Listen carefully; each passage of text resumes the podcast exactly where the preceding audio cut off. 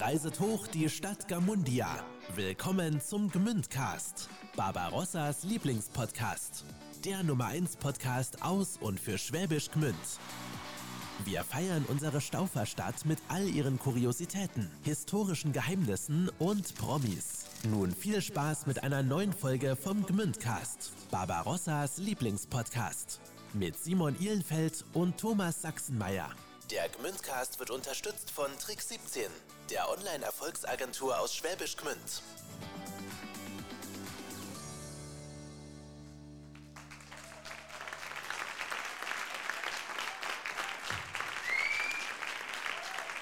Hallo. Vielen Dank.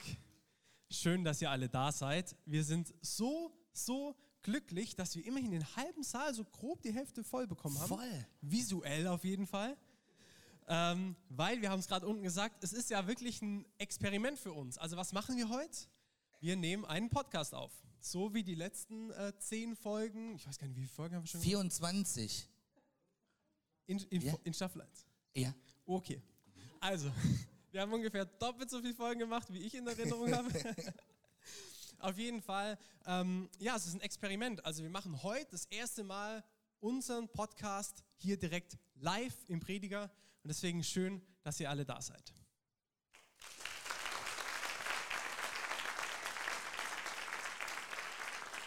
Und für alle, die den Podcast jetzt gerade hören, also die jetzt hier nicht live im Saal sitzen, auch euch herzlich willkommen. Ihr kriegt so ein bisschen Zeit versetzt, ähm, nämlich ihr hört heute unsere aller, allererste Folge in der zweiten Staffel. Also Simon hat schon gesagt, 24 Folgen haben wir schon aufgezeichnet.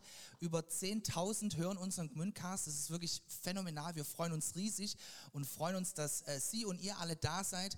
Vor allem auch, dass äh, unsere Gmündcast Family oder Teile davon da sind. Martina Häusler ist da, die bei uns zu Gast war. Luisa Meloni, Marion Groß wird zu Gast sein. Habe ich jetzt jemanden vergessen? Ich glaube, sonst war, sind alle da. Schön auch, dass ihr da seid und uns da auch die, die Treue haltet, ähm, wenn gleich nur im Publikum heute. Genau. Und ähm, jetzt, also zu Staffel 2, gibt es zwei Folgen. Also auch für die, die jetzt zuhören, es gibt zwei Folgen für euch. Also jetzt am 5. Oktober geht es los mit der ersten Folge, die hört ihr jetzt. Und dann nächste Woche gibt es die neue Folge für euch äh, mit dem zweiten Teil dieses Live-Events über das Thema Stauversager. Genau, zehn Jahre ähm, liegt die Premiere zurück. Da werden wir gleich nachher einsteigen und ähm, möchten uns nur bei ein paar Leuten bedanken, Simon, ne, die uns heute unterstützt haben, dass wir heute hier sein können. Genau. Ähm, ganz besonderen Dank an Jonas Grill und das äh, ganze Team vom CCS, die uns hier unterstützen. Vielen Dank.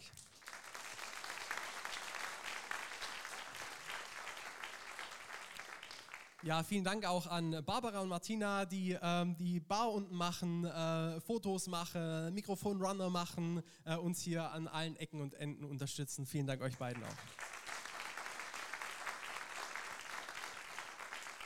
Und auch nochmal einen ganz besonderen Dank an David Spiller und sein Team, der heute ähm, völlig ehrenamtlich für uns angeboten hat, das hier aufzunehmen, damit wir auch ja, ein bisschen Archivmaterial nochmal auch für den Stauversager Verein haben. Denn das Ziel ist heute natürlich auch, dass wir unseren Gästen ein paar Infos entlocken, die ihr auf keine Website und nirgendwo je gehört habt. Und wenn uns das gelingt, dann haben wir es im Kasten. Vielen Dank.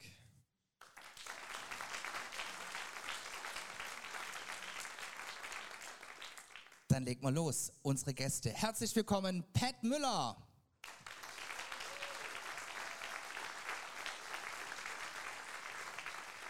Guten Abend, grüß Gott.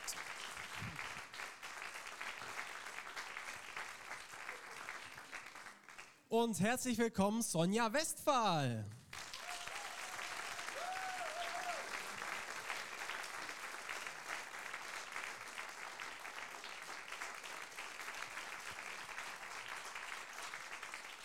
Und einen großen Applaus für unseren OB Richard Arnold.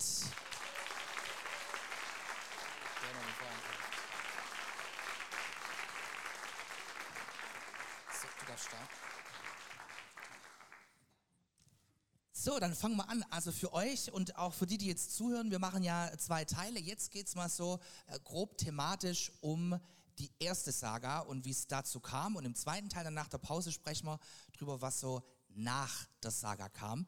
Und äh, in den Vorgesprächen, die wir ja auch zu dem Podcast hatten, ähm, war ja eigentlich schon ein Event der Stauversager vorangehend. Nämlich, vielleicht erinnert sich der ein oder andere von euch, von Ihnen daran, 2009 gab es ja den Gmünder Ring im Stadtgarten. Ähm, das war damals die, ähm, der ja Neujahresempfang äh, vom Musik und Gesang, vom Verein Musik und Gesang. Und das war ja, wenn man so sagen will, das Prequel, also die Vorgeschichte äh, zum Gmünder Ring. Ähm, Richard, wann war denn klar, dass es nach dem Gmünder Ring weitergeht und da was kommen wird, was ja für unsere Stadt von unfassbarer Bedeutung sein wird? Ich glaube, das war schon, ich glaube, das war schon klar, als wir den Gmündering aufgeführt haben für den Stadtverband Musik und Gesang im Rahmen dieses Neujahrsempfanges. Stefan hat immer ähm, die Legende, die, die sich da gerankt hat um den verlorenen Ring, äh, der dann gefunden wurde, an dessen, an dessen Stelle dann die Johanneskirche gebaut wurde, fasziniert. Und während er den Gmünder Ring vorbereitet hat, hat er immer schon an was Größeres gedacht. Okay, was Größeres, du sagst es schon. Ähm, er hat immer schon dran gedacht, aber wann war es denn klar, dass die Schauversager in diesem Ausmaß überhaupt stattfinden kann? Na, ich glaube, das war wie immer bei Stefan überhaupt gar nicht klar. Bei Stefan kamen die Dinge, die wuchsen, so von unten nach oben. Er hatte eine Idee, er war fasziniert davon und wollte das in die Tat umsetzen. Und so wie dann das Projekt an Fahrt gewonnen hat, so hat dann auch die Dimension und die Größe des Projektes zugenommen. Und wie kam es zur Idee, Sonja? Du wolltest gerade auch was dazu sagen. Ich wollte nochmal. Geht? Es geht. Also ich erinnere mich noch dran, äh, Stefan hat intensiver sich mit diesem Thema beschäftigt, als du zum OB gewählt worden bist, 2010. Und da war, fingen dann auch die Ideen an zum 850-Jahr-Feier. Und der äh, Gmünder Ring war der Neujahrsempfang 2009. Und danach wurde ganz intensiv an diese Jubiläumsfeierlichkeiten gedacht und wie, was man da machen könnte. Ja, das stimmt. Also genau, der Gmünder Ring, da war ich ja noch gar nicht Oberbürgermeister, das, das stimmt. Und als ich gewählt war, ging es ja auch darum, Schwäbisch Gmünd stand kurz vor seiner 850-Jahrfeier. Denn 1162 wurde zum ersten Mal nach einer Urkunde, die wir im Stadtarchiv haben, von Gmünder Bürgern gesprochen. Also mussten wir Stadt gewesen sein, also 850 Jahre. Und die war geplant, wie man halt so eine Feier plant. Man geht in den Stadtgarten, man lädt irgendjemand Prominentes ein, der hält dann einen Vortrag, danach gibt es einen Sektempfang und das Leben geht weiter. Nicht so bei Stefan.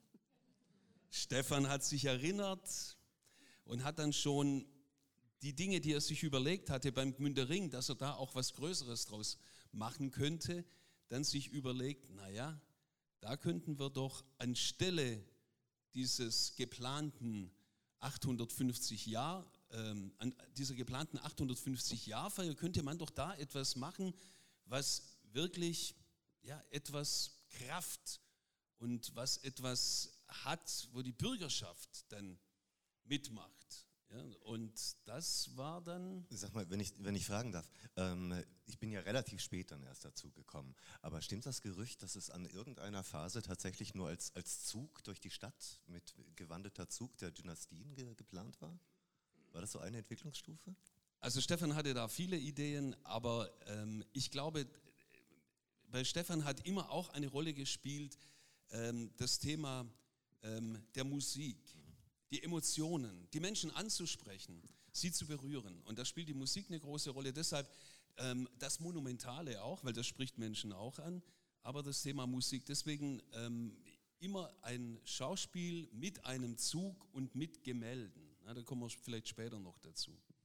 Aber Sonja, vielleicht, weil du ja auch nicht unwesentlich daran beteiligt warst, wann kam denn der Stefan zu dir und gesagt, Sonja, du musst anfangen, meine Schriftlichkeiten zu tippen? Wann ging es los mit der Saga? Wie wie war der, ähm, wie war, ja, wann, wann ging es los? Und wie also war das Tippen, überhaupt? das hat noch äh, gedauert, weil Stefan hatte immer alles im Kopf.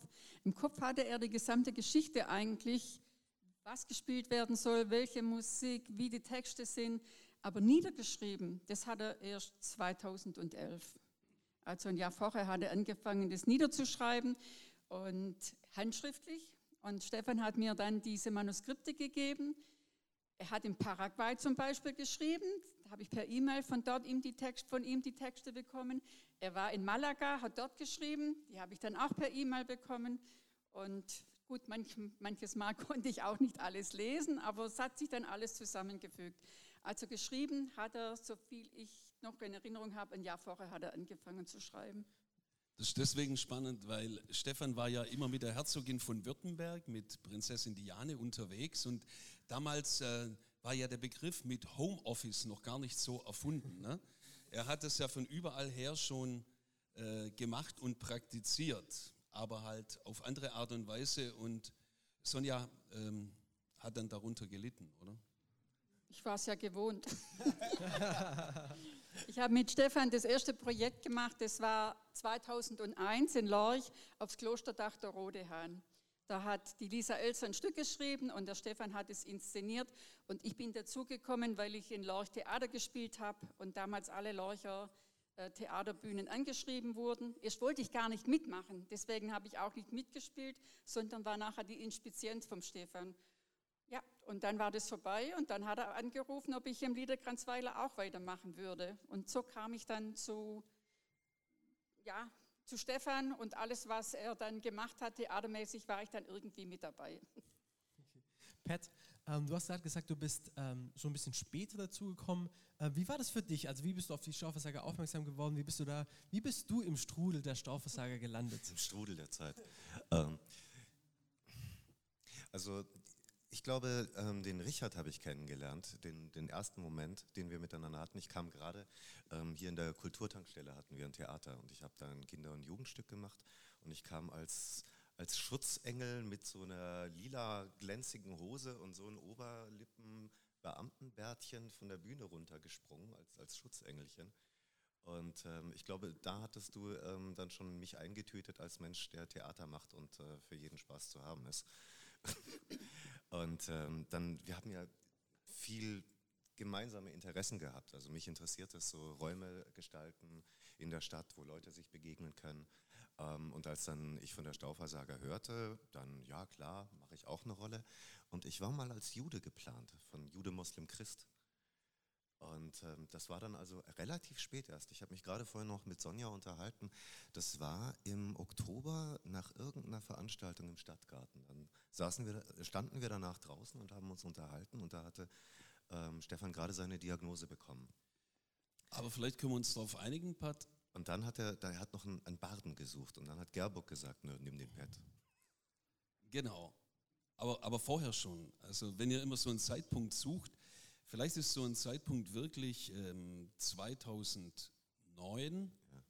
als ähm, Stefan schon relativ viel Erfahrung sammeln konnte durch die Singspiele, die er gemeinsam mit Lisa Elsa da gemacht hat und dann ähm, auch die Erfahrung, dass ähm, im, im, Stadtgarten die, die, die, der Gmünder Ring, ähm, dass das so gut lief, damals mit dem ähm, mit dem Sinfonieorchester von Baden-Baden übrigens, ja. ja. Ähm, und also das war wirklich absolut hochrangig. Und dann ähm, war das so ein Moment, wo er ähm, einfach an, an Größeres schon gedacht hat. Es war äh, klar, da steht das Jubiläum im Raum. Dann wurde ich zum Oberbürgermeister gewählt. Dann musste ja da etwas ähm, passieren. Und dann kam noch eins dazu. Das wisst ihr alle auch. Die Dinge bewegen sich rasant, wenn die richtigen Menschen im richtigen Moment zusammenkommen. Und das war 2009 und 2010 dann der Fall. Da gehört der Pat dazu, die Gerburg, viele andere unter euch, wo man ja gar nicht wusste, dass es diese Talente hier so gibt. Und die sind sich begegnet und daraus ist unheimlich viel Kraft erwachsen. Und auch anschließend an das, Sonja, wie lief denn dann jetzt der Casting-Prozess ab? Also wer war für welche Rolle gesetzt? Wie, wie muss man sich das vorstellen? Weil es war ja, so wie du gerade gesagt hast, Richard, ja ein, wirklich ein Kaleidoskop an, an, an Menschen da äh, in, in verschiedensten Rollen. Also vom Profi, wie jetzt Pat zum Beispiel, bis über Laien, die da ja äh, wirklich gar sehr prominente Rollen äh, übernehmen oder übernommen haben. Also zuerst hat man ja mal Darsteller gesucht.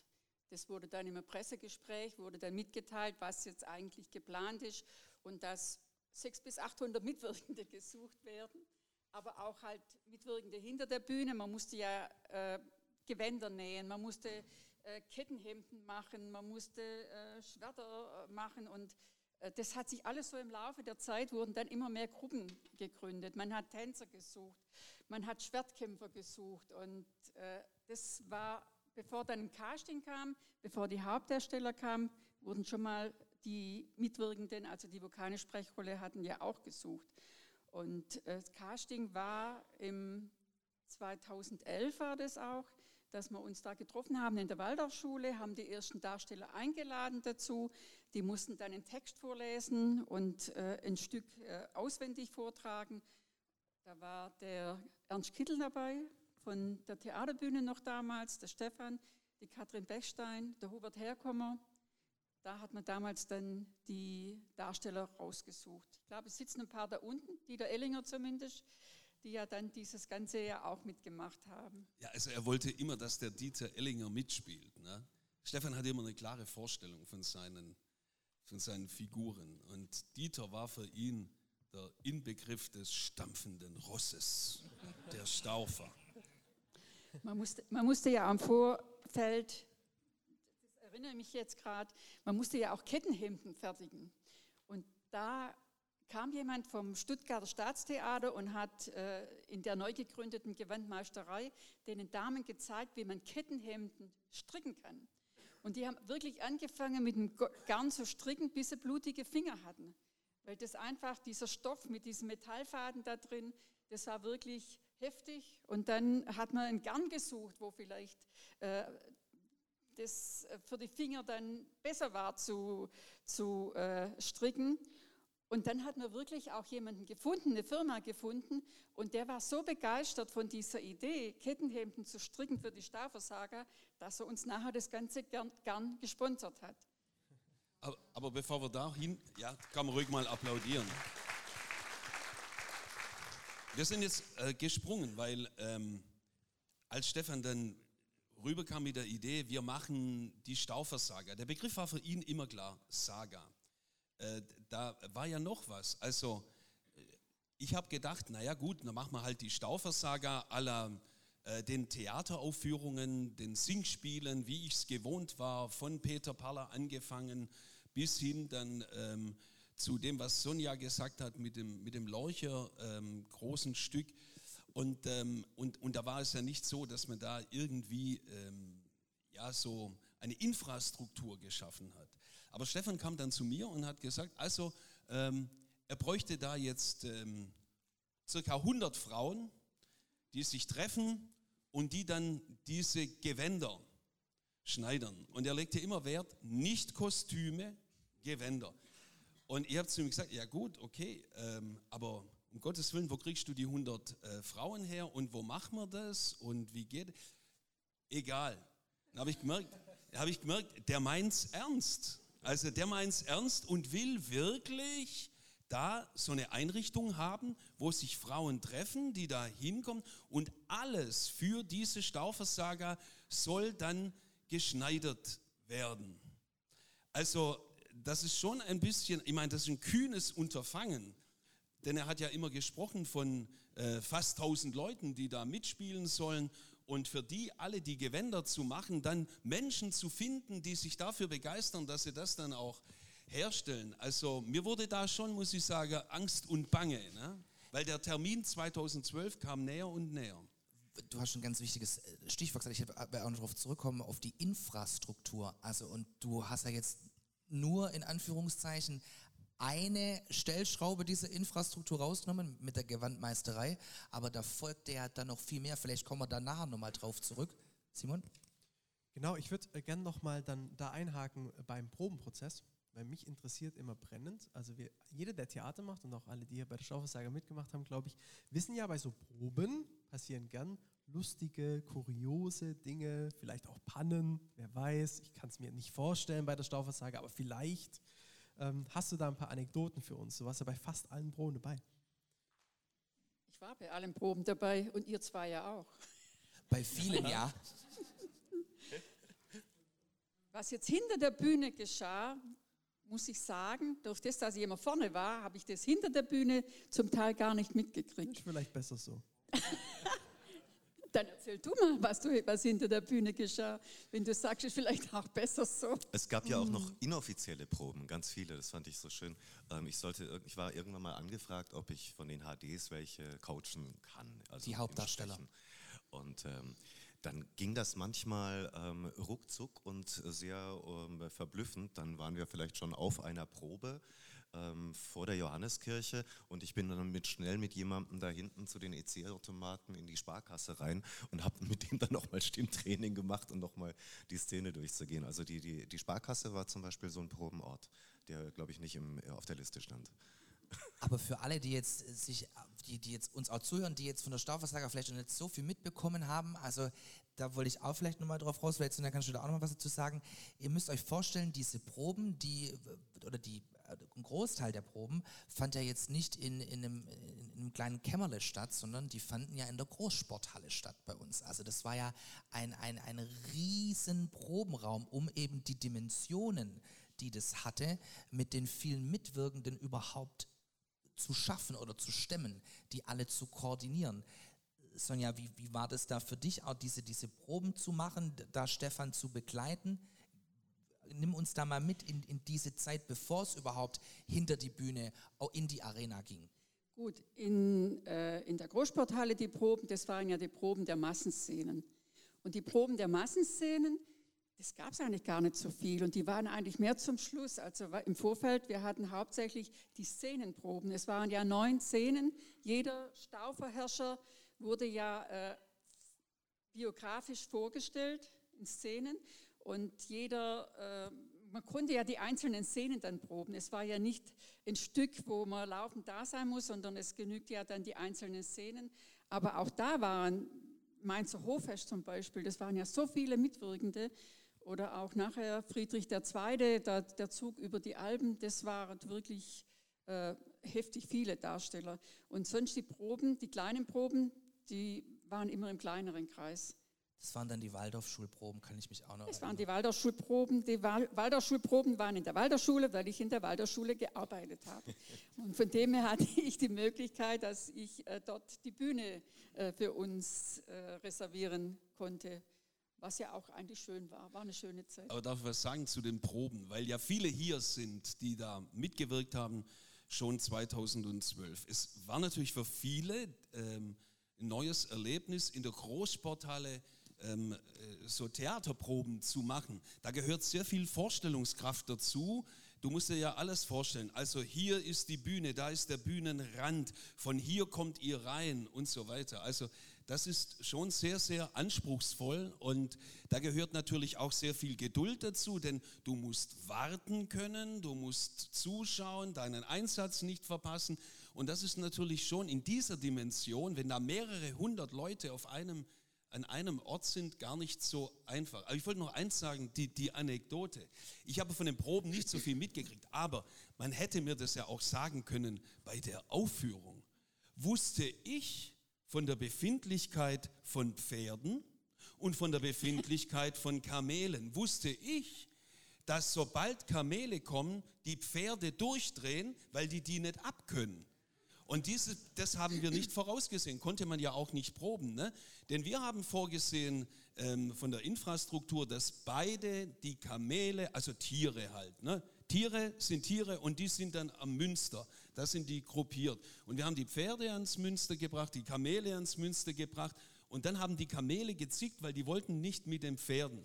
Das muss man dann später lösen, ne, dieses Thema, dieses Problem. Es haben auch die Pferde gezickt. Es waren nicht nur die Kamele, weil wir hatten in der Szene 1 ein Wildschweinfell aufgespannt auf so einem äh, Teil. Und das war wahrscheinlich, äh, hat es immer noch nach Wildschwein gerochen. Und das haben die Pferde überhaupt nicht gemocht.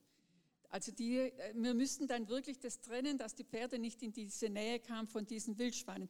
Und sind wir mal froh, dass es nur bei den Kamelen geblieben ist, weil Stefan wollte ja auch noch Elefanten und Giraffen einsetzen. Und es wurde wirklich, also Alexander Kroll hat da wirklich nachgeforscht, ob wir nicht Elefanten und Giraffen einsetzen können. Genau, das hat zu tun gehabt mit dem Zug Kaiser Friedrichs II. über die Alpen. Und da wollte Stefan alle Register ziehen. Ne? Dafür war das. Ja. du hast vorhin gefragt, Entschuldigung, ähm, wann da ein Punkt war, an dem klar war, dass es dann so groß werden würde. Und es gab vielleicht wirklich nicht den Punkt, aber gerade diese Geschichte mit dem Zug über die Alpen, ähm, daran kann man das vielleicht ähm, auch erzählen.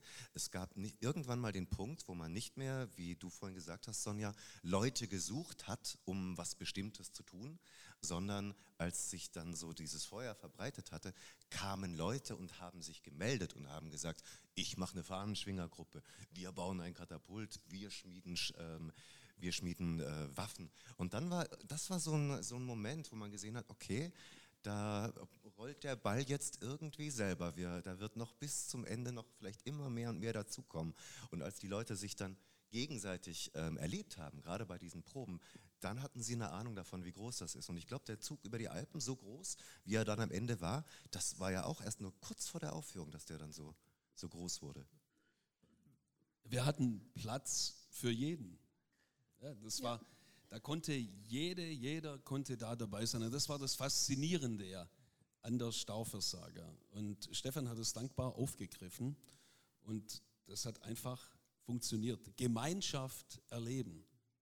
Das war dieser Moment, wie wir ihn, glaube ich, so ähm, in dem, mit, dem, mit dem Neuen gar nicht vorher so gekannt hatten. Das habe ich mich auch in der Vorbereitung gefragt. Ähm, Katapult finde ich ein super Beispiel.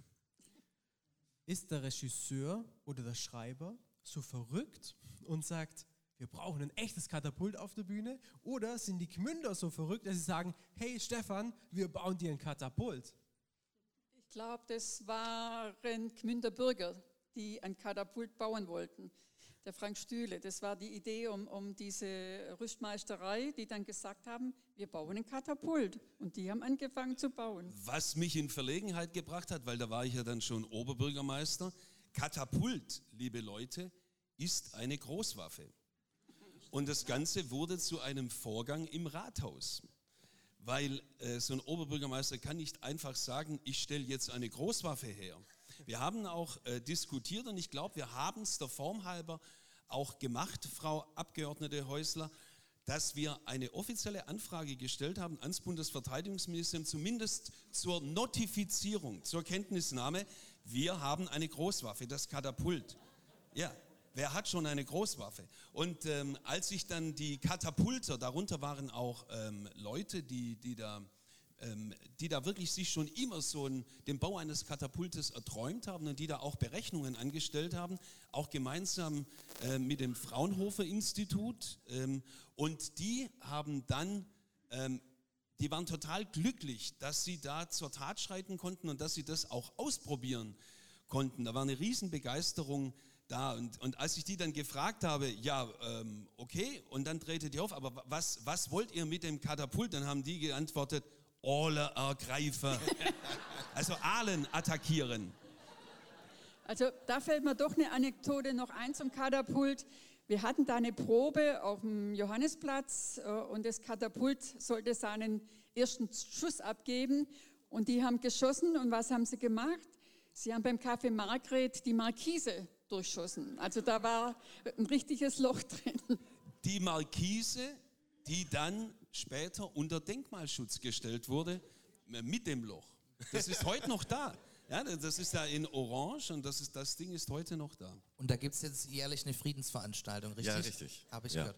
Nee, kein Witz, wirklich. Das hat jetzt, also ähm, Herkunft trifft Zukunft. Ähm, wir leben nicht in der Vergangenheit, sondern wir schaffen ja immer neue Traditionen. Das war ja auch schon immer so.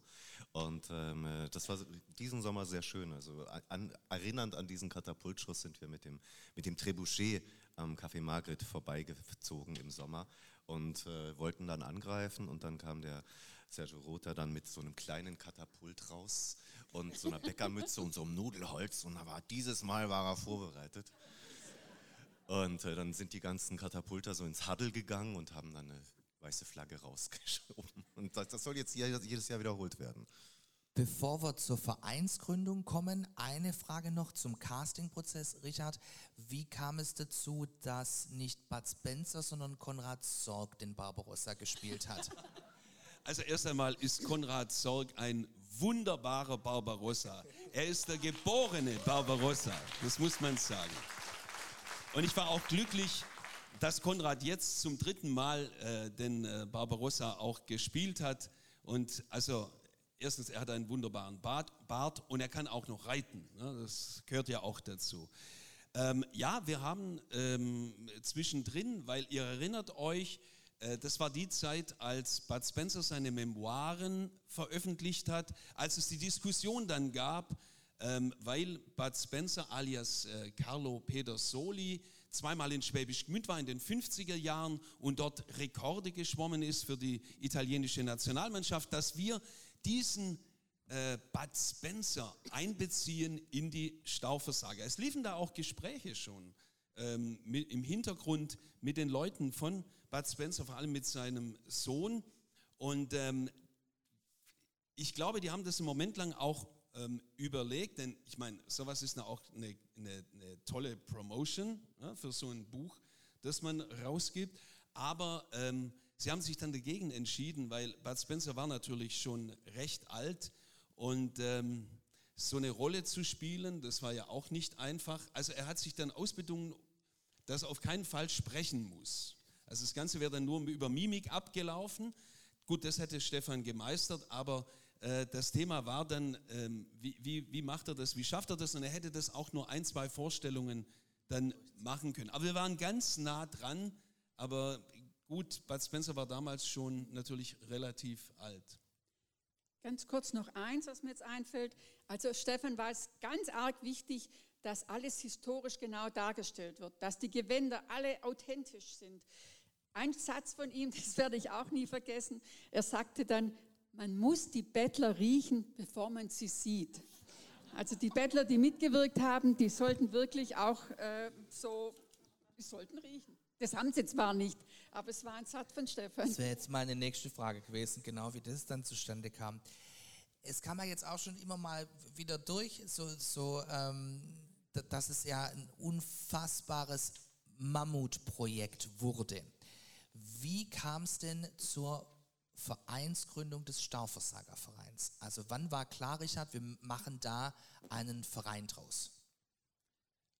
Also das war ein sehr kluger Ge Gedanke, ähm, der ausging von Stefan, der, der dann gar nicht erst auf mich zukam, sondern auf Alexander Groll und ein paar andere die dann darüber gesprochen haben, sie brauchen diesen Verein, denn Stefan hat von Anfang an an die Verstetigung dieser Begeisterung, die da entstanden war, gedacht. Das war sehr, sehr weitsichtig. Also das war etwas, ähm, das er gesagt hat, begleitend zu dem, was wir jetzt tun. Und die Leute sind so gut drauf, müssen wir eine Institution schaffen, sodass das dann in die Zukunft trägt. Und das war die Gründung eines Stauversagervereins. Am 11. Juni 2012. In der Staufischen Basilika, die in Schwäbisch Gmünd steht, die Johanneskirche. Ja, mit ähm, ungefähr 300 Gründungsmitgliedern haben wir gelesen. Ähm, wie viele Mitglieder hat der Verein denn jetzt? Wie ist, es so, wie ist das so die Entwicklung? Also nach meinem Kenntnisstand sind derzeit acht, circa 800 Mitglieder im Verein. Wow. Also liebe Zuhörer, wir sind gerade in einem, äh, in einem Drive für ähm, neue Eintritte. Also wenn Sie sich jetzt zu Hause überlegt haben, das darf man jetzt bei keiner Veranstaltung auslassen, wir haben jetzt wieder neue Bewegungen und wir wollen diesen Generationenwechsel, eben wegen der Verstetigung. Also man kann, wir haben noch Platz.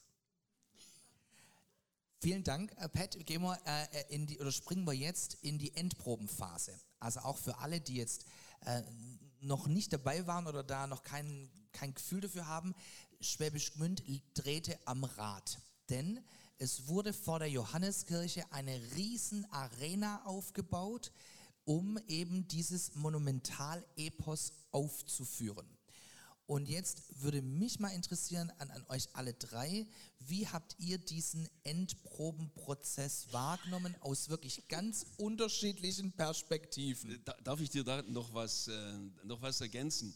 Weil ich habe jetzt in Vorbereitung auf den Tag heute, habe ich ähm, da, äh, in den Unterlagen gegrustelt und äh, da habe ich eine Sache entdeckt, nämlich die, äh, die Rede vom Ministerpräsidenten, der auch nach Schwäbisch Gmünd kam in der Zeit und der dann davon gesprochen hat, Schwäbisch Gmünd sei im Ausnahmezustand.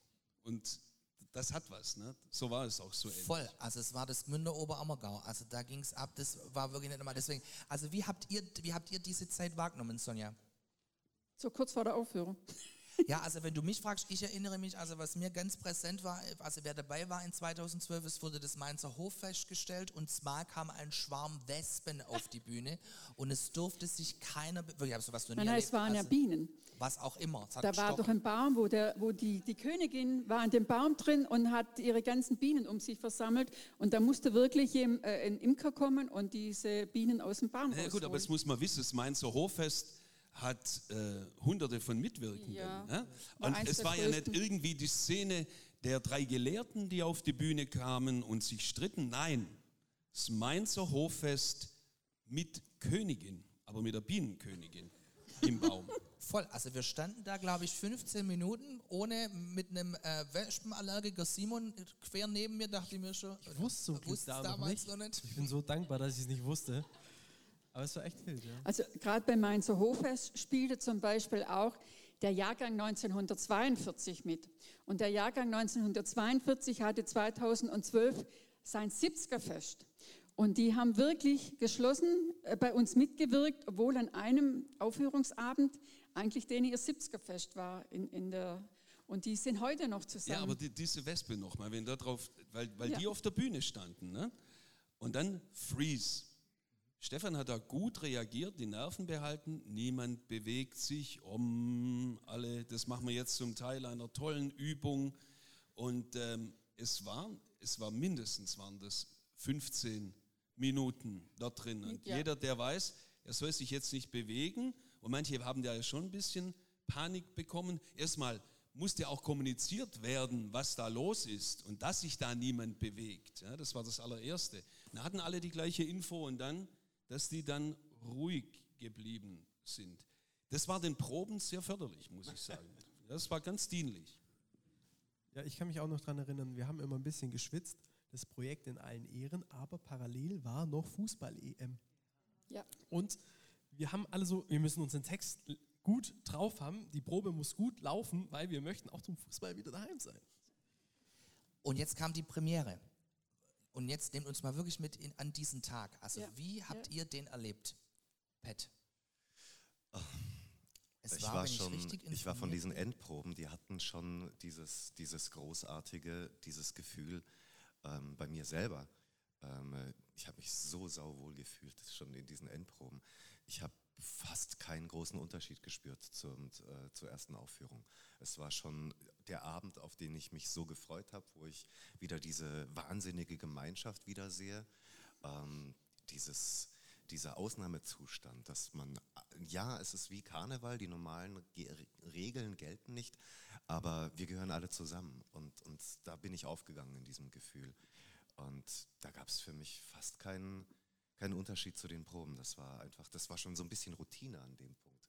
Ah, heute gehe ich wieder ähm, an die Johanneskirche und But das Gefühl war, über Tage wie in einem Rausch ja, genau. zu sein. Also gerade diese Tage davor, da habe ich äh, äh, einen Redakteur der Rems-Zeitung, der hat damals geschrieben, elf Tage vor der Premiere, stehende Ovationen und das schon knapp zwei Wochen vor der Premiere der Stauversager. Es ist schier unglaublich, was sich alleine schon an diesem Wochenende in der historischen Innenstadt der ältesten Staufer Stadt abgespielt hat. Zwickt mich mal einer. Ist das vielleicht nur ein Traum? Und das vom Redakteur von der Zeitung. Also die, der war auch total begeistert. Und zur Premiere selber, was mir noch einfällt, an der Premiere war die große Frage, ob das Wetter hält. Weil da ist eine Gewitterfront aufgezogen und hat sich zusammengebraut und wir wussten nicht, kommt es jetzt oder kommt es nicht. Und dann ist passend zum Kreuzzug, der da gespielt wurde, ist das Gewitter an uns vorbeigezogen. Das ist südlich an uns vorbeigezogen, da waren diese Wolkenberge und wir haben äh, quasi im Schatten dieser Wolkenberge die Premiere gehabt. Das Wetter hat gehalten, also. Aber, aber kann ich sagen, ich es war wirklich wie im Rausch. Also für euch alle ja, das, die da dabei waren über die ganzen Tage. Und äh, es war so, es war ja nicht nur die Bühne auf der Johannes, äh, vor der Johanneskirche unsere Bühne, sondern die ganze Stadt war unsere Bühne. Und alles drehte sich um die Stauversager. Die Leute saßen in den Cafés, wir haben uns da, ähm, ihr habt euch umgezogen in dem ehemaligen Woha-Gebäude und seid dahin. Alles war Stauversager, alles war eine, eine Bühne und die Stadt hat das Ganze gelebt. So, man hat das gespürt, ja, man hat die Tiere gerochen, die Bettler, man hat ja, ja, alles, es war alles eine eine Bühne und, und in dem hat man natürlich auch alles, was da war, so interpretiert. Auch das Wetter gehörte dazu.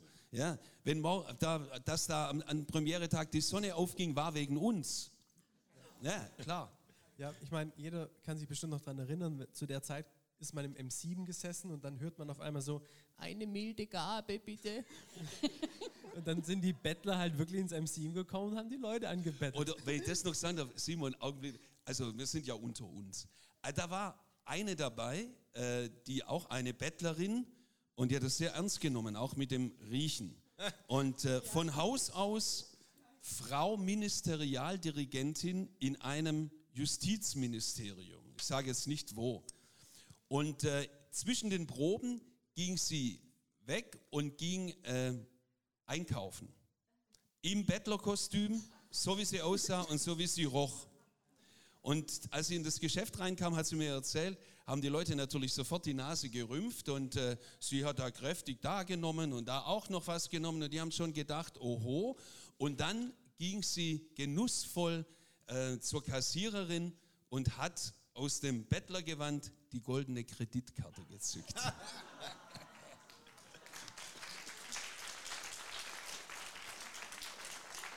Also für euch alle, das war ähm, Ulla Kako, die leider ähm, in, vorletztes Jahr verstorben ist, leider viel zu früh. Aber großartig, großartige Frau. Die extra wegen der Stauversager aus Berlin angereist war. Aber das war genau diese, diese Atmosphäre, also Ministerialdirektoren und ähm, Handyverkäufer und man ist aber gemeinsam eine Gruppe, egal Milieu, Herkunft, Nationalität. Und das hat man, das, das hat ja auch das, so viele angesprochen. Und davon habe ich die, die dreifache Dosis abbekommen.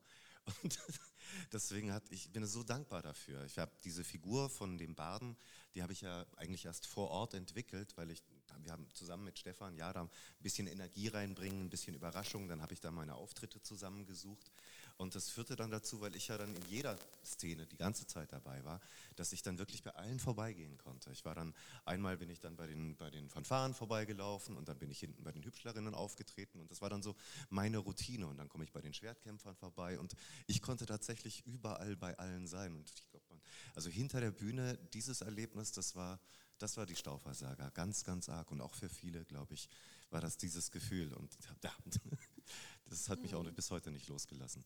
Voll. Und vor allem, weil es jetzt auch schon öfter viel, also ich kann jetzt nur für mich sprechen, also auch die, obwohl ich ja in der, in der ersten Saga äh, nur eine, eine, ganz kleine Rolle hatte und da äh, aber so auch von, von, von Stefan ernst genommen wurde, äh, genauso wie jeder Einzelne, der da mitgespielt hat, egal ob er groß, klein, was gesagt hat oder nicht, äh, der hat die Leute so in seinen Bann gezogen und mitgenommen. Und es gab, also das habe ich ihm auch gesagt, ich habe das unfassbar bewundert, wie er diesen Karren am Laufen hält mit einer Entspanntheit. Da kommen da mal 100 und da noch ein paar hundert und da. Also das war wirklich also bewundernswert und, und das wäre jetzt auch so meine Frage, was denn so eure äh, bleibendste Erinnerung an, an Stefan in diesen Tagen war. Bei mir war das, also er kam dann irgendwann mal zu mir, wir haben uns ja in der Johanneskirche um, umzogen und äh, ich stand da in, in meinem Gewand in, in, voller Montur und habe eine geraucht und da kam er zu mir her und sagte, also eins muss ich dir ja schon sagen, also es gibt niemand, der so würdig gehen kann wie du weil ich da diesen, diesen Erzbischof gespielt habe, der da einmal durch das ganze, die Arena laufen musste und das äh, habe ich mir wirklich bis heute bewahrt. Du warst ein guter Erzbischof. Ja, ja, also niemand kann so würdig gehen wie ich, das weiß ich jetzt auch, Sonja, gell?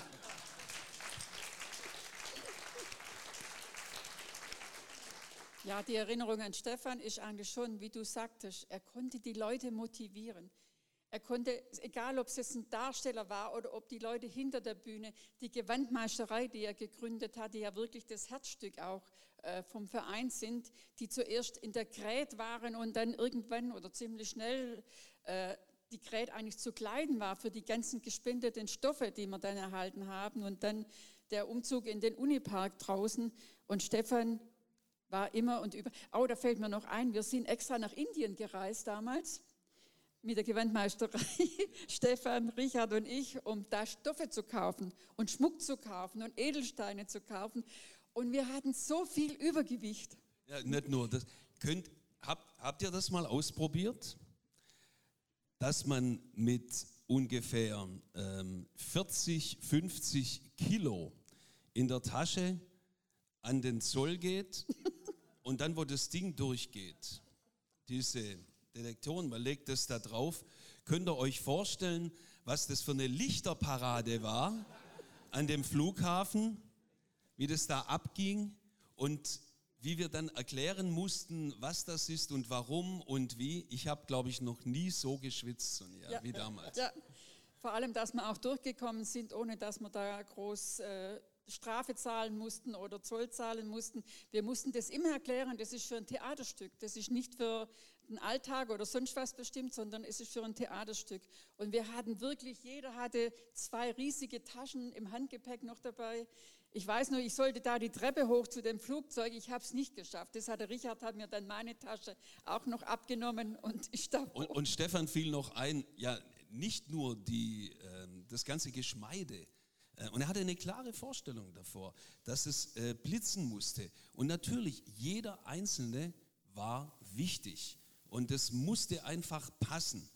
Das Gesamte war natürlich sichtbar. Aber damit das Gesamte erstrahlen konnte, musste jeder Einzelne erstrahlen. Und dazu brauchte es für jeden ein besonderes Stück. Und Stefan fiel dann noch ein, nicht nur das Geschmeide, nein, weißt du was? Wir kaufen jetzt auch noch gleich die, die Glocke für ja. die Kapelle, die es damals noch nicht gab in Hertlinsweiler. Die haben wir auch noch mit. Die haben wir mitgekriegt. Wir haben die mit ins Flugzeug genommen. Wer ist von euch schon mal mit einer Glocke geflogen von Indien nach Frankfurt?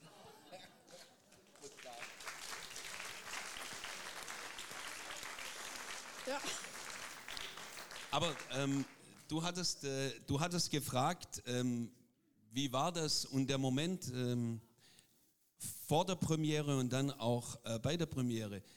Ähm, Stefan hatte so eine Kraft entwickelt, ähm, die war unglaublich. Dem konnte auch nichts standhalten und ihn konnte auch nichts aus der Ruhe bringen, weil er genau wusste, was er wollte und wie das aussehen musste. Er hatte da eine ganz, ganz klare Vorstellung. Aber er hatte auch diese Konzentriertheit, weil er hatte den Tod vor Augen. Er war todkrank, er hatte die Diagnose bekommen ein Jahr vorher. November. Genau. Und er wusste, ähm, dass die Krankheit unheilbar war.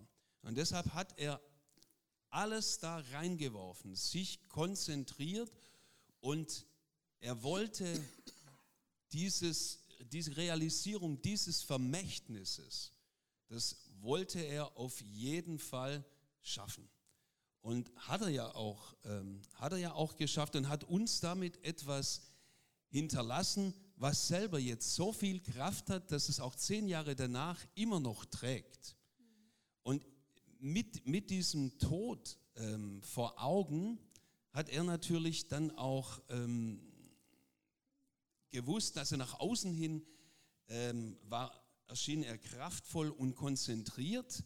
Und ihr müsst euch mal vorstellen, das war in der Schlussphase, ähm, musste er ja hoch ins äh, Mutlanger Stauferklinikum und hat da die Behandlungen bekommen.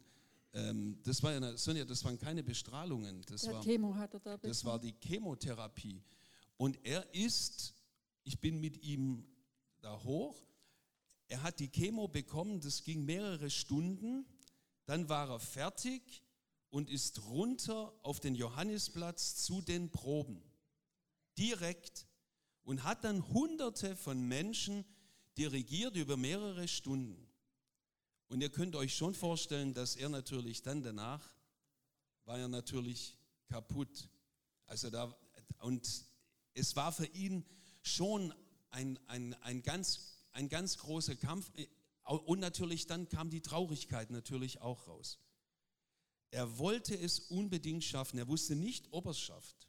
Er wusste bis zum Schluss nicht, ob er die Premiere überhaupt erlebt. Er hat so dahin gefiebert, weil er wollte das unbedingt sehen und er wollte das unbedingt dann wirklich auch selber spüren. Und ähm, es war so, dass er dann ähm, Pläne geschmiedet hat für die Zeit nach der Saga. Aber das ist auch mit ein Grund, denke ich, den hat er nie gesagt, aber dass er es verstetigen wollte, hing damit zusammen, dass er wollte, dass die Staufersaga lebt, auch wenn wenn er einmal nicht mehr lebt.